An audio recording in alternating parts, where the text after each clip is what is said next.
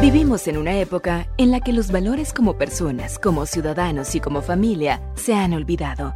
Como hijos, hermanos y padres, todos podemos dar motivación a fin de hacer de la nuestra una mejor sociedad.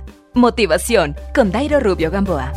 El comienzo de la fe entre los seres humanos no empieza con un gran rey ni un gran y poderoso empresario, sino con un nómada que ni siquiera tenía hijo que le heredara. Su nombre fue Abraham. Un día el Dios eterno le hace un llamado. Abraham abandona la civilización de su tiempo y se interna en el desierto donde pasa su vida vagando de un lugar a otro con sus rebaños, guerreando con la gente hostil que va encontrando a su paso. Había muchos nómadas vigorosos que se movían por todo el Medio Oriente. ¿Qué fue lo que hizo que este nómada llegara a ser tan importante? En primer lugar, Abraham llegó a ser tan importante simplemente porque Dios lo escogió. Poco después de la destrucción causada por el gran diluvio, Dios escogió a Abraham como base de una nueva humanidad.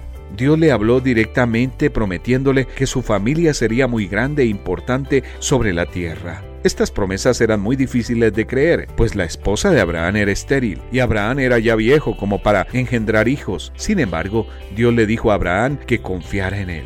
La segunda razón por la que Abraham llegó a ser tan importante se desprende de la primera. Cuando Dios le hablaba, Abraham escuchaba. Este hombre no era perfecto, pero a pesar de todo en los momentos decisivos de su vida, él supo escuchar a Dios y le obedeció. Estaba dispuesto a sacrificarlo todo por Dios, inclusive a su único hijo. A partir de entonces, los descendientes de Abraham iban a ser conocidos como el pueblo de Dios. La vida de Abraham es una historia fascinante, con todas las características de la vida real, llena de momentos malos y buenos. Sin embargo, la fe de Abraham es la raíz de quienes creen al Dios creador y creen a su Hijo Jesucristo como el Salvador del mundo. El libro de Dios, la Biblia, reconoce a este personaje, Abraham, como el padre de la fe. ¿Qué tanta fe tienes tú? ¿En quién crees? Y en el libro de los Hebreos en la Biblia encontramos esto. La fe es la garantía de lo que se espera, la certeza de lo que no se ve. Cambia tu vida yendo a facebook.com. Motivación a la familia.